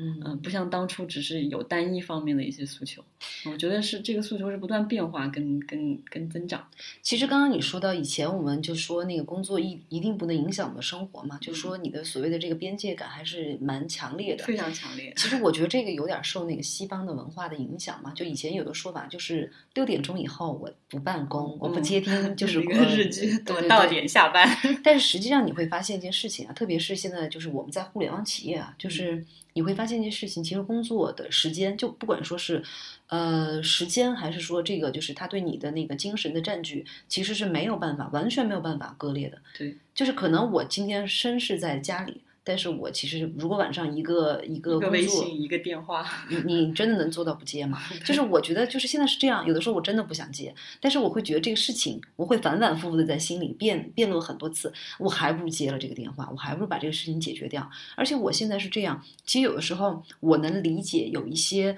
嗯，有一些人喜欢，特别是领导啊，喜欢晚上可能都十点了，还给对方就是发一些聊工作聊工作的事情。其实我觉得，我们虽然觉得这个挺烦的，就是你这个时间点儿了，你还在就是侵占我的那个私人生活，但是其实我觉得能理解的部分是，其实大家都处于一种焦虑状态。我今天想到这个事情了，我需要把这个事情告诉你，吩咐下去，要不然我其实你想，我不抛给你的话，我就是在我这个焦虑就攒在我这儿攒。攒在我这儿，我想明天早上我要告诉你这个事情，我等到九点钟上班以后告诉你这个事情，就这无形当中就占用我大脑的容量。我觉得就是很多领导传递。对，就是很多领导其实觉得我想到一个事情，我先吩咐下去，嗯但是我又觉得那好了，现现在他传递给我了，晚上没办法睡了。我是真的，我有时候比如想到明天要做什么事情，明天要写什么邮件，我可能都已经上床了，但是。我睡不着，我得起来打开电脑，把这个邮件的大概逻辑理好了，框架写好了。明天早上起来，我再填一下肉，然后把它发出去。嗯，就是我，我觉传到下一个人那里。所以你现在 你不觉得就是就是整个其实当然你说那个我们现在互联网企业其实六零后都比较少了。嗯，六零后可能就属于高层、特别高级别的人了，对吧？然后真正的其实七零后也也也是也不不多嗯基本上都是八零后和九零后。创始人都是八零后。对，但是现在我真的觉得社畜，就是就是真的在中国，我就觉得社畜就是讲的是八零后。嗯，是，而且八零后应该也是已经正式进入上有老下有小的这个时间了。嗯，就像那个前段时间，应该是去年吧，就是那个日剧《我到点下班》嗯特别特别红嘛。对，你照理说，我现在的这个精神状态，我肯定是无法理解这个这个剧的，我肯定不会去追的。但是我那天后来。后来回来我说，嗯，既然它这么红火，我还是不要排斥它看两集吧。我一嗯看这个东西，我就想起当年我和工作一定要划清楚和汉界的时时候，就是五点钟下班，四点半就开始收拾，就是就是那时候那种强烈的感觉又回来了。但是呃，回头一想，就是嗯，你对工作的诉求。呃的这个比重，跟你跟你对他的索取其实是对等的。还有一件事情就是，我觉得，嗯，我不知道哦，我说错了，应该是工作，呃，给予你的东西，呃，跟和他对对你的对对那个就我对他的诉求是对等的，对，嗯，就侵占你生活的这个比重，嗯，就就是付出那个想挣的越多，你就得付出越多嘛。对，但还有一个问题，我是觉得我在想现在的这种所谓的现代的这个工作的那个分工，嗯，就是其实现在工作我们每个人从事的这个职业，其实你被那个越来越划分的越来越小了，对，就所谓的螺丝钉嘛，对，就是就社会分工越来越细了，对，其实我记得以前在我们出版那个公司的时候，我记得当时就有这种所谓的平台理论，因为那个时候就是会有这种事情，就是特别厉害的那种，嗯、策划人，嗯。就如果他走了以后，他对这个企业的损害是非常影响非常大的，嗯。因为他不仅能带走他的那个作者资源，嗯。然后呢，就整个他的这个产品线他搬走了以后，可能对于就整个那个企业的那个影响所谓的影响会非非常大嘛。嗯。所以当时我记得那个时候，你看多早多很早了，那个时候嗯七八年前吧，至少是。嗯当时我记得就是我我们当时的老板就是有一个那个所谓的采访，当时看了以后让我特别义愤填膺，因为他讲的就是平台理论，说其实以后就是分工协作细化，嗯，然后呢这样的话就让其实是把每一个员工降格成一颗螺丝钉，嗯这样的话就算你真的这个螺丝钉出问题了，或者是跳槽了，就任何一个螺丝钉都能替代都你，它不会影响整体的运作。对，所以就是后来你会发现流程越来越复杂嘛，就是每个人真的是，所以为什么我们经常也也确实是需要就是询问所谓的意义感，因为现在的工作很多你会觉得它跟你个人的个人没有关系，就是你可以做。但是呢，你没有不可取代性，对别人也可以做，所以这个事情你会觉得我自我的价值，你为什么那么渴望得到那个就是价值的确认？就是因为你这份工作本身不能给你一个很圆满的自我价值。嗯，我们对这个自我认知就是一一步一步觉得自己是一个普通人，是不是也是工作赋予我们的？我 因为你每天都在干着非常普通的 普通的螺丝钉的那种那种流水线工人的线的嗯工人的工作对，那所以说到这个，嗯，我们除了工作对我们正向的这些，嗯，这个反馈之外，其实这个流水线生生活，这个流水线的这个，嗯，工作对我们也有负向的反馈。所以我们可以说，比如说你干写作的这个副业，嗯或者说我想做一个播客，这种是不是也是对这种呃价值感的一种寻找啊？就是在流水线做螺丝钉是一种价值感的缺失，我们是不是希望能在其他方面能也把这种价值感找回来。弥补一下。嗯，我觉得是这样啊，就是写作这个事情，就像就算就算它作为的副业啊，除了嗯真的说我们说就是，嗯，给你增嗯增加一些物质回报以外，嗯。其实我觉得说它有很强烈的个人性，不管我写的好还是不好，可能嗯。你觉得我这这个作品，有人觉得作品写的很烂，嗯。但有人有总有一些喜欢的人，嗯。但是不管它好还是坏，它有嗯。很强烈的个人表达的标签，嗯。就是这个事情对你个人的价值。对它是对我个人的价值，嗯。就是这个是真的就可能独一份的，嗯，是，可能对呃他人的价值是偶然的，但是对你个人的价值是肯是必然的。因为对嗯对，因为你可能呃在写的过程当中，这个价值就已经体现了。而且就是那个就是那个叫伯纳戴特去了哪儿的那个电影里头有一句话，我印象特别深刻，嗯他就说人，特别是有天赋的人，如果不创作。不嗯，创造，就会嗯变成一只害虫。是，我我觉得这个这话真的是，就是可能我觉得就是是不是人，就真的是创作的人或创造的人，他有很强烈的那种所谓的生命力吧。生命力。他嗯如果就在一个枯燥的环境里没有得到表达的话，他就就会变成一个特别负负能量。对，我觉得其实，嗯，创造是，呃，追求生命力最直接的一种方式吧。就像我不记得是是哪个女作家说了，她说，即使是生一个孩子，对人类来说也是也是一种创造一。种创造，嗯，对，嗯，所以我们做这个工作之外的这些事来说，其实也是对这个价值感跟意义感的一种呃寻找吧。嗯或者是一种就代偿嘛。我觉得，但是我有说到这一点，我又会觉得就是。我觉得很好奇啊，或者不是好奇，就是你说为什么就是我们真的那么强调所谓的意义感？那么渴望，就是就是因为你想啊，就是这次我不说，就是整个春节，其实我的前半部分是在家里过的嘛，嗯。就家里过的，我们经常吐槽，就是你跟就是家里人的那种聊天模式，基本上逃不出你今天早上吃什什么？中午吃什么？中午吃什么，晚上吃什么，就真的有的我。当时真的是受不了了，我说妈，其实我是很愿意跟你就是交流沟通的，而且我是一个很坦诚的状态。确实，嗯我跟我妈之前就是也不会觉得说就是哎呀你不懂什么的，我是会有耐心跟她解释的。嗯后来我发现我妈对我其实也没有那么强烈的好奇心，嗯她只关心的事情是我想吃什么。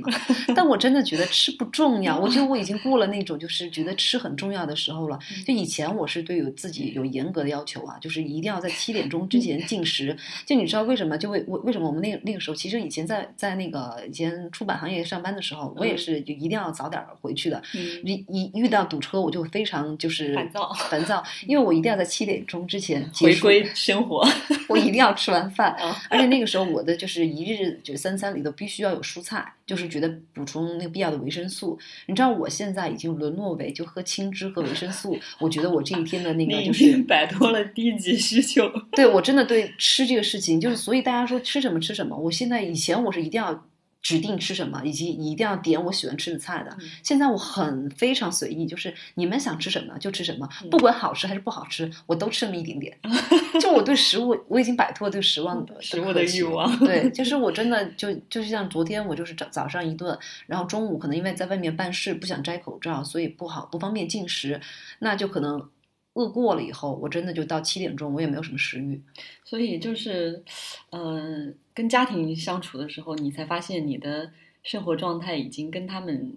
就是距离很远了，对吧？就是对，所以我其实就是整个春节的前半部分，其实是我觉得生活的很无聊，嗯就是没有办法接轨。就是你看我家里人，就是像我姨、像我妈他们，就每一天就是很热情的在那儿做饭，哪怕就是真的是。包那个饺子，饺子饺子皮都得自己擀，自己和面，就是那种真的是很红红火火的那种生活气息。就是我就我看着他们那么热衷于就是那个做做饭的这个这个场景，我就想说，怎么就那么爱？哎，其实我想说，你会不会就是过了人生的某个阶段之后，又回归到这种红红火火的生活状态，对生活本身的这种追求状态啊？不知道，我我只是这么这么猜想，它它是一个这种循环的过程。因为现在可能因为我们本身在北上广深这种一线城市，生活状态本身就是比较高效、快速、比较紧张的。嗯，你不能说特别焦虑吧，但是嗯，但凡在职场的人，多多少少都是有一些紧张感跟这个焦虑感的。因为你作为一个，我像我就有这种想法，嗯，我就觉得你作为一个螺丝钉，就是分分钟都有千个万个螺丝钉会替代你，嗯所以就我我觉得是不是跟这种精神状态也有关系？所以，嗯、其实我每次回家也也有你这种感觉，可能需要一几天的这个适应的情况，嗯。嗯、其实也是一种非常不适的感觉的，嗯。嗯，但是嗯，自我我我我我这几年都会缩短在家待的时间了，基本上还没有等我强烈的不适感起来的时候，我就已经走了。但这次在在家待的时间确实也挺长的，我大概也是超过两周了。嗯嗯，所以中这个超过两周的时间里，就有就有就有三种状态的切换，就是刚 回家的那种不适感刚回家可能那种不适感还不是特别强烈，它但到差不多三四天的时候，这种不适感就出来了，然后我可能就要进行一番调试，想回归到，因为觉得只有在北京才是我正常的生活，我可能想通过我在北京做的那些事情。嗯，这种形式感来把自己调回北京的这种状态。我在北京看的什么剧，我接着看；我在北京看的什么书，我接着看。我我我在北京跟谁哪些朋友聊天的，我可以跟他聊几句。嗯然后呃，通过这些所有的一项项的仪式，把自己拉回到北京这种生活状态里去。啊、然后最后呢，可能我对家庭生活又有一些适应了，因为我觉得一日三餐都有现成的，确实挺 确实挺好的。但是当我快基本上快要适应这种家庭生活了，然后我又选择了。就是又得就是还是想回到北京吧，嗯，其实这个短短的两周时间，这个心理上可以说经历了这个很多状态的起伏，我觉得，所以我不知道这真的是跟年代那个时代有关系，还是说真的是跟地域有关系？因为我我们都算觉得可能都有关系，对吧？我们都嗯是从异乡来到北京打拼的嘛。然后其嗯实，嗯，对，这么多年我们都在北京，差不多十年了吧？对，就是已经已经十二年了。已经对这个城市有依赖感觉了。嗯，有一种归属感啊！对我不管是回家或者是出去玩儿，基本上超过一周以上，我就开始想回北京。我也是，嗯，就是可能你对北京的整个那个熟悉的感觉，说实话，现在我觉得已经超过了对我的家乡，因为嗯，我们你想我在家里是我我是上完大学就来了北京嘛，嗯就整个你的就是开始出出去接触社会，就你进入各个社交场所的那个时间段都就是从这里开始的。对，嗯因为之前你说现在很多人问我说，哎，你们那儿有什么呃什么好吃的呀？什么店推荐？我说我完全不记得，因为首先就是本来餐饮这个事情，特别成都是美食之都嘛，它的嗯餐饮的那个迭代非常快，我根本就是流行过什么，我可能都不知道了。嗯，就是就是非常那个，还有就是对那些就是我们以前就基本上生活是学校家。以及就那个周围的对两点嗯一线，以及辐射到那个周围半径也不是很很宽广的一个距离，嗯所以就是很多地方我都不知道有什么奇有什么这个城市的就是奇巧的地方。但是北京不一样，我们嗯整个就是工作以后来北京的，所以对于北京，你哪怕你给别人当导游，去哪儿可以玩什么，你都吃什么，你都觉得好像比较有话语权。对，而且就是因为朋友啊都在这儿，就是你的整个社会关系都在这儿嘛。嗯你像回家了，其实就是我现在回家非常单纯的就是过家庭生活，和父母相处，就几乎没有那种非见不可的特别要好的朋友或者或者什么什么人。呃但是，嗯、我等于说我所有的朋友社会关系都在北京，所以我觉得，嗯。当你只有家庭生活的时候，你肯定会渴望回到这个，呃，你所有的社会关系都都都在的这个城市的。我觉得这是这是很正常的，嗯。啊、其实也可能，也可能是为什么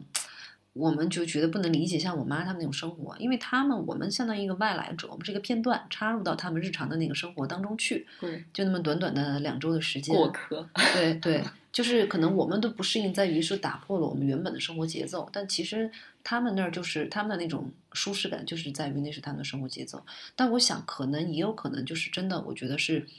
呃，地域会有一点地域的差异。嗯我，觉得有的时候一个城市对一个人的那种影响是潜移默化的。是，嗯。嗯，就像我偶尔也会跟家里面以前的同学沟通嘛，嗯。嗯，但其实我沟通大部分的可以，就是目前还能够沟通的朋友，都是，嗯，他还是特别关心外界发生了什么事情，就是还没有沉迷于自己那个小家庭的生活，沉迷于啊、丈夫啊、孩子啊这种这种这种很很狭窄的家庭生活。嗯，他们可以跟我们可以沟通的，基本上还是他非常关心外界的这个生活，这世界，哪怕是一些不相干的事，那个世界时事、世界大事，他都非常关心。然后他基本上有这个态度之后，我们就是有一个沟通的基础了。嗯，所以这样才能沟通。所以我觉得你跟你愿意那个敞开心扉跟你妈做更深层的沟通，我觉得还是挺佩服你的。我其实觉得，嗯，我在家其实基本上，我我父母话也很少，嗯基本上就不做任何沟通，其实因为我是这样啊，就是因为不知道从何下手，你你自己工作上发生的事情，你会跟你家里人讲吗？也不会，对吧？少讲。我是都会讲，就是呃，也有可能是说，第一个是可能跟我就是那种，可能我觉得有时候心理上没有完全的独立长大也有关系啊。嗯就说那个有什么事情，就还是愿意跟家里人分享，哪怕是好的事情、不好的事情，都愿意就是同步这个事情。嗯但是呢，呃，另外一方面就是我在于，我就会觉得，就是说，嗯，我这也是这几年，以前我会觉得，就是跟我妈沟通是特别困难的一件事情，因为她有特别深的那个，我妈其实是个特别固执的人，她对于就是她相信的事情是非常坚持的，嗯呃，就是在我青春期时代，我们有非常就是强烈的就是斗争嘛。但是后来我发现，呃，慢慢的那个社会角色转变了，就开始我是家里就是那个顶梁柱的时候，对，你会觉得他家庭角色也有些变化。会有一些变化，他对你的态度会变化。后来我也就是尽量的让自己耐心，就是有些事情，你知道我以前教我妈用电脑这个事情，就是 这个可能大家都遇到过，就是用电脑、用手机。对鼠标，然后点那个地方怎么开关机，就是就就教了很多次，包括后来就是你也知道，就是用那个智能手机的时候，又要教他就怎么样。现在我妈已经很熟练的可以自己淘宝，以前都是要买什么东西，可能得给我描述半天，然后我淘宝买了又寄给他，现在他已经可以自己下单了，而且绑的是自己的银行卡。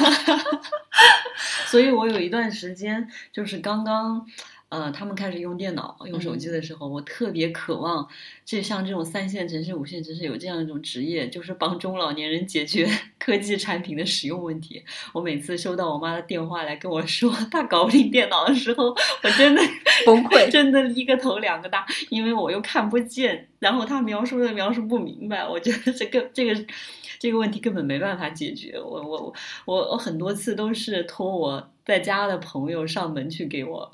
爸妈解决这种科技产品的问题，所以我特别渴望无线城市能有这样的职业出现。我觉得这是刚需。这个是一点，还有一点就是说，就是现在有很多就是那种所谓的行骗嘛。其实你知道我什么时候感感觉到我我妈老了吗？嗯就是以前，因为其实像我妈他们这个年年纪，就属于啊、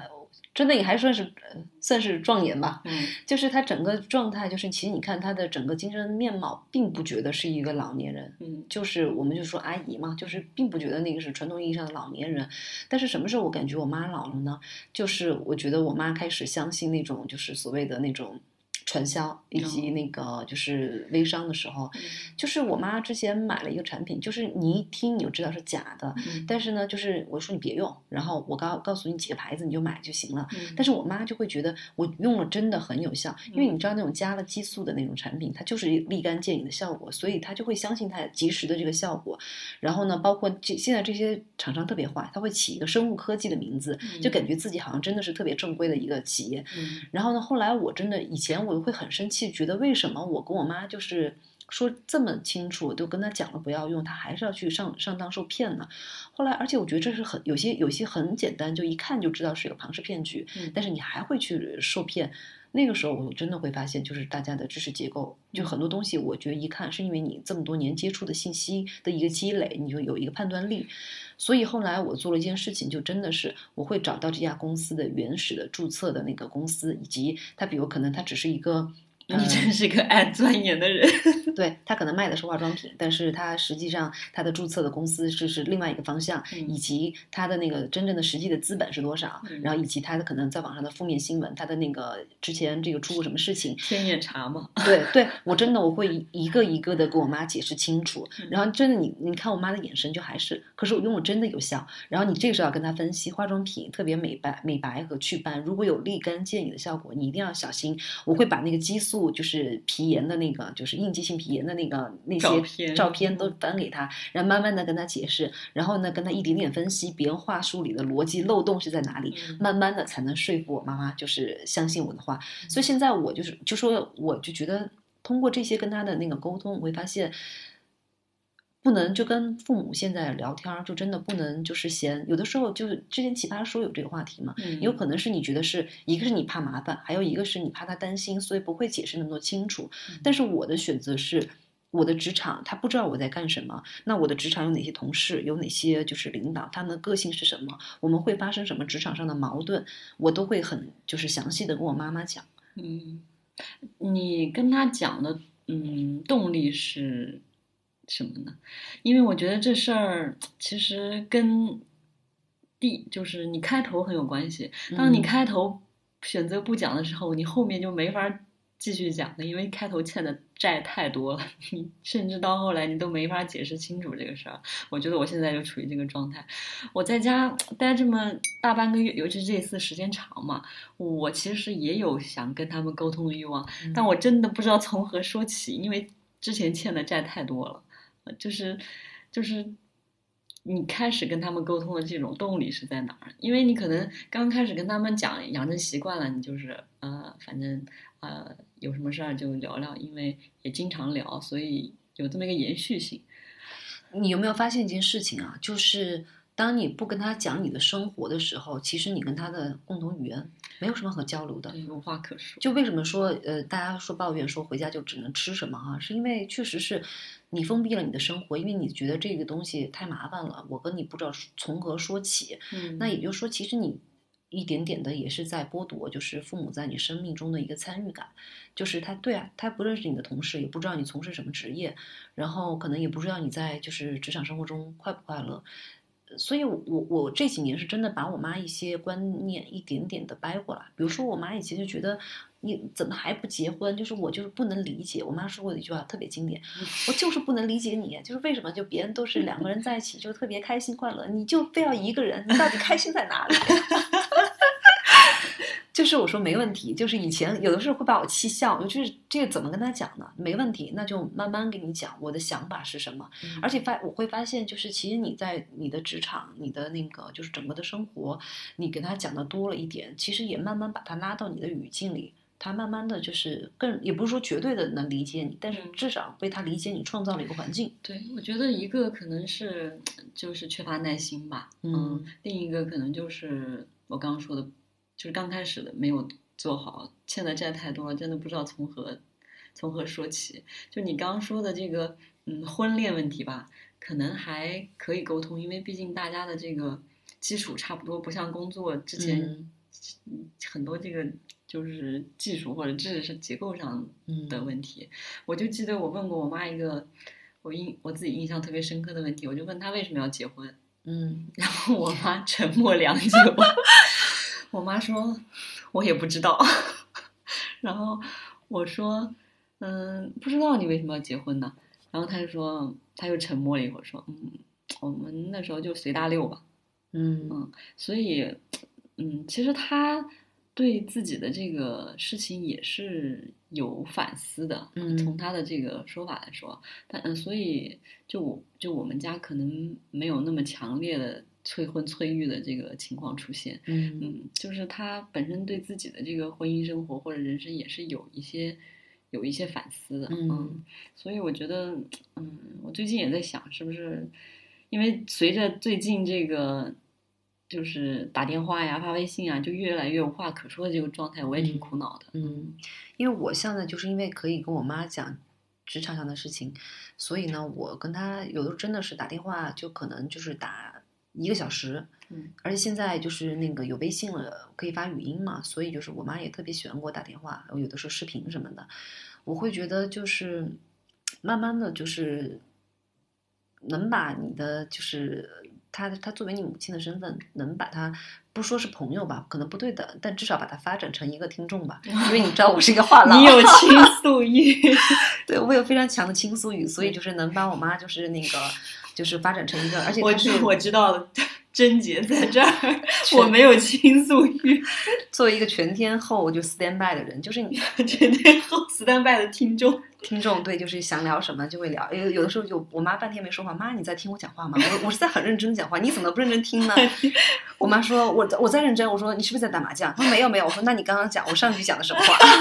你这太苛刻了，对听众。对，然后就是这么一个状态。你知道我现在有一个，就是因为写写东西嘛，就是就是，或者是说在职场上那个开的会太多了，就总是我们今天聊了这么多哈，从我们的开篇，我总是在一直在想在找一个就是 ending，、就是好像我们落脚点落脚点 对，然后这个落落脚点好像一定是要有。实际用途的，不管要是升华，要升华，就是说感觉好像让就是不管你们这个听众不知道有没有啊，说不定只有三个听众，不会的。就是这些听众就真的是偶然听到你这期节目，就是可能是对他们的那个工作、人生有一定定的、一点点的指导意义。嗯，其实就像你写作一样，嗯我们聊天或者录这个播客，其实这个过程本身对我们自己来说就已经完成了。嗯嗯，一个是我们对我们自己向内的一个探索，嗯然后向外的和和这个呃一种平比较平等的沟通吧。嗯啊，其实这个过程对于我们来说，这个做这个事情的价值就已经完成了。对当然，如果能和更多的人有共鸣，或者有有一点点启发，当然是更好的事情。对，但我我我想说的就是，我希望每次的 ending 是一个有就是价值的 ending 嘛。但是当时我我我就是真的仔细想一想，我们讲的这些东西，其实我觉得就是有的时候就是我们你说我们有全然的确实的答案吗？也没有。也，没有。所以我就像就像，其实我有时候，嗯，因为朋友也会偶尔就是吐槽啊、抱怨说，他说，嗯，就是口头禅似的，哎呀，我真不想上班。嗯 那像我，我我可以说我很不会聊天，我会会，你知道我会接句什么的，什么就是说不想上班，你能干嘛呢？然后，然后我就说那个，呃，那个躺尸，每天在家躺尸，吃喝玩乐，我觉得过不了一星期你就会厌烦。对嗯，就像这次 疫情让你在家玩一个月，我觉得相信大部分人都已经感到厌倦了。对，都已经感到厌倦了，至少想出去就是透透风，然后就。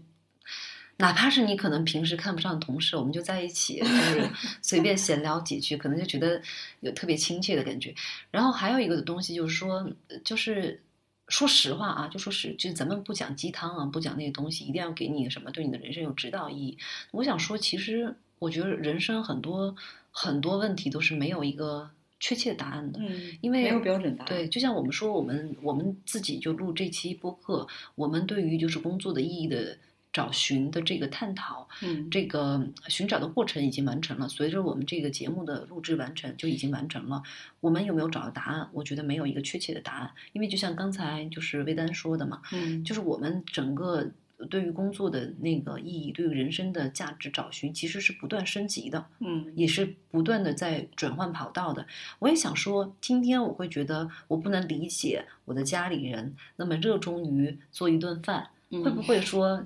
过一段时间，几年以后，十几年以后，我其实其实我的心境也发生了改变，你也变成了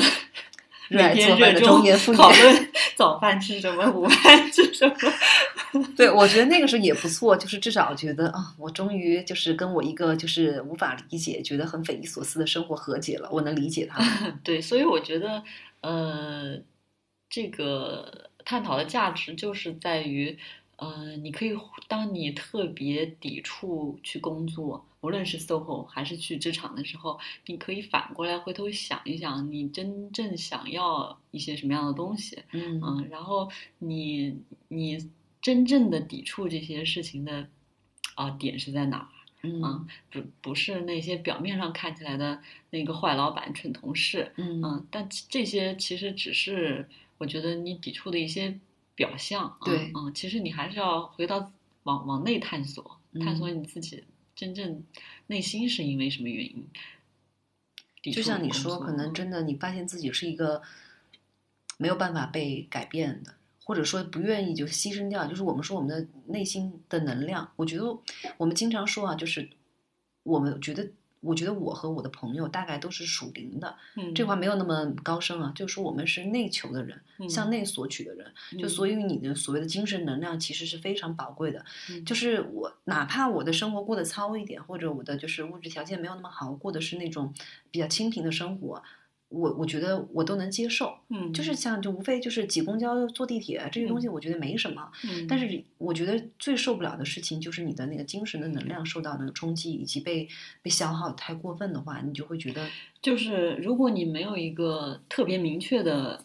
呃诉求对工作，你就会觉得，我觉得你就会被这些琐事消耗掉大部分的心力。对因为你你不知道你为什么要留在这儿，就是的时候就挤公交、挤地铁，然后遇到特别蠢的。就遇到猪队友、猪老板的时候，你可嗯能这些东西就就会消耗你特别大的精力。嗯我觉得这个东西，嗯，这是更深层次的原因，就是你不知道你为什么要待在这儿。对，嗯，当你的目的不够强烈的时候，你就会被旁枝末节的东西影响。嗯。嗯，我是这么觉得。反正我觉得关于职场可以聊的还有很多。今天咱们聊的只说只是说一种职场的工作方式，嗯，对于我们的人生的一个一些影响和反思。那就是有一些具有实操性的，关于真正的，因为我们职场的经历也算是比较丰富的。嗯，对，我们可以再再聊一期，专门针对这个 具体实操、职场实操的这个内容。嗯，对。那差不多，今天到这儿。好的，那我们来再听一首歌吧。别担忧，还要再过多久才能过你想要的生活？把明天的烦恼交给明天，今天别想了。OK，那我们今天就先到这儿，谢谢这个大太太来玩。据说他以后要经常来玩，嗯，我让我们拭目以待。对，我会鞭策你们的。我是一个要求非常严格的，就既然我已经作为常驻嘉宾了，我会鞭策你们的。咱们真的不能只是玩玩而已。啊，这我我怎么记得这次录音已经迟到了好几天呢？真的是。好，那今天先给大家说拜拜啊，拜拜，拜拜。没有翻不了的山坡，没有过不去的河，别人的看着总是好的，自己的又怕哪天搞丢了。把明天的烦恼交给明天，今天别想了。自由之秋是一档泛文化类播客节目，我们会在这里分享所见所闻、所思所想，从读书电影到美食旅行，从婚恋情感到职场成长。我们想和更多有趣的灵魂一起，以微观生活记录时代流动。我们希望这里可以成为一部自由而真实的私人生活史，欢迎关注。